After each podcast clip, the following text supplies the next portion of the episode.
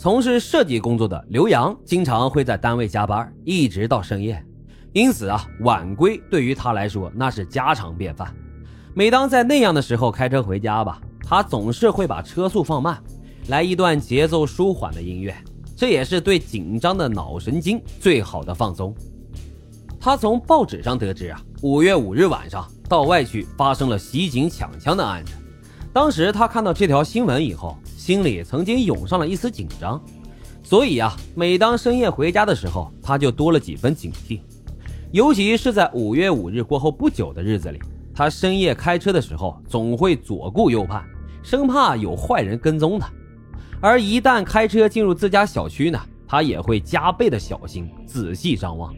车大灯的远光和近光交替变换，努力把视线以内的一草一木都看得清清楚楚，生怕有坏人藏匿其间。但随着时间的推移，他这种警惕性也就逐渐的淡化了。他逐渐开始这样想：这道外区这么大，我不会那么倒霉吧？就让坏人给盯上。随后发生的事情证明啊，刘洋警惕性的松懈对他来说是一场灾难。八月二十四号深夜，刘洋放松的驾车驶入了道外区自家居民小区，然后又来到了车库门前。这遥控按钮一按，车库门就缓缓的抬升。刘洋小心翼翼的把车就倒进了车库里。然而，就在他走下车，刚刚要步出大门的时候，两个人突然冲进了车库，其中一个人手握一把手枪，乌黑的枪口对准了他的胸口。刘洋原本放松无比的心情，顿时就紧张起来，浑身都在不住的打颤，一句话都说不出来了。稍作镇静，刘洋已经是浑身冷汗淋漓。他用带着哭腔的语气说：“你你要什么，大哥？你要什么都给你，别伤害我。”来的这俩人呢，马上就把他给五花大绑了起来，又从他身上搜走了手机和一千多元的现金。刘洋以为啊，这一切应该就到此为止了吧？但是刚才拿着枪瞄着自己的那个人，把手枪收了起来，却举起了斧子向他看来。刘洋顿时就感觉头皮冰凉，血水很快就蒙住了他的眼睛，利斧依然是不断的击打着他的头部，最终刘洋昏死了过去。成伤工具呢，是一把锤斧类的钝器，断面为长方形，长二点八到三厘米。宽二点三到二点五厘米，这些呀都与五五案件大致统一。虽然仅凭着这个特征还不能把两起案件串并在一起，但是道外分局的民警们还是隐约感觉到这两起案件有某种的联系。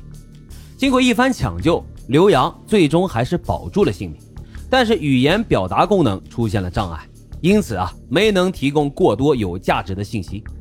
警方只是在他家车库里面提取到了两种可疑的脚印，但是这两种脚印痕迹都不清晰，除了大致的花纹以外，轮廓细节并不是很清楚，令民警们没有办法据此来判断犯罪嫌疑人更多的特征。这两种脚印分别来自两双旅游鞋，民警们带着这两种旅游鞋鞋底的图案，走遍了哈尔滨的大街小巷、体育用品商店。却没有发现任何一种品牌的旅游鞋鞋底和其相符。售货员说：“那鞋呀，不一定是今年的新品，而且呀，应该是某个杂牌。”抢劫案的侦破就此就没了线索。自从这起案件开始，道外分局辖区在那段时间每发生一起案件，民警们都会多一个心眼，尽可能去寻找与五五案件潜在的联系，希望从中获得更重要的线索。有一天凌晨四点钟左右，道外分局南市派出所接到了市公安局幺幺零指挥中心的指令，说六十四路公交车调度室二楼存放的大量票款被两名蒙面歹徒给抢走了。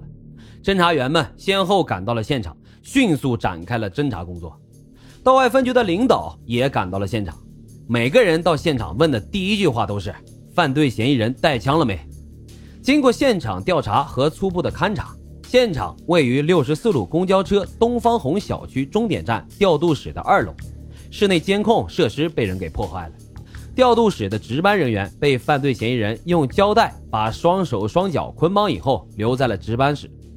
头部还被坐垫套给包裹着，外面又罩了一个大水桶。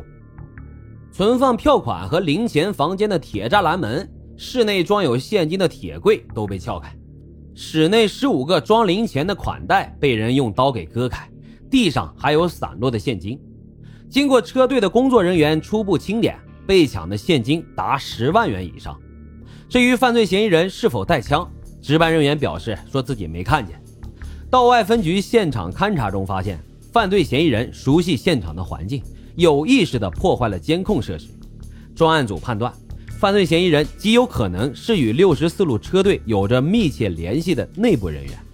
侦查人员就围绕着六十四路公交车一百七十七名司乘人员。附近配货司机中经常在调度室、食堂吃饭的人员，以及经常来换零钱的人展开了调查。道外分局民警坚信，袭警抢枪的犯罪嫌疑人作案手法恶劣，他既然抢枪了，就一定不会消停，一定会用他去抢劫的。八月二十四日晚上的案件，就说明这犯罪嫌疑人开始活跃了。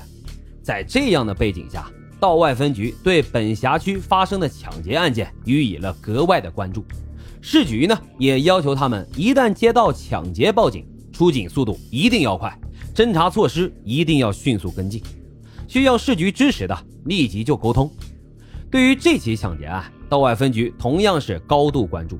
因为犯罪嫌疑人的作案时间和五五案件、八二四案件同样都在夜间，民警从工作中获悉。公交车司机梁明在案发前两天曾经多次在车队的调度室二楼左顾右盼，有窥视现场的迹象，十分可疑。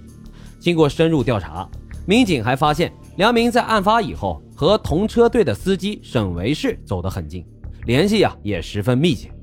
民警就对沈维世进行了深入调查，得知这沈维世曾经在案发以后对一个朋友说过：“我如果要是出事儿了。”你帮我照顾我的母亲，等等这些反常的话语。同时，道外分局调取了市公安局天眼工程中的一个监控眼，发现了两名犯罪嫌疑人的踪迹。经六十四路车队有关人员辨认以后，确定其中一名犯罪嫌疑人很像是六十四路车队的司机梁明。据此，道外分局确认这俩人有重大作案嫌疑，最终将梁明、沈维世先后抓捕归案。犯罪嫌疑人梁明、沈维世是两个人供认了，他们案发当天凌晨一点钟，利用自制的绳梯攀爬到了六十四路车队调度室的二楼卫生间，然后入室作案的全部过程。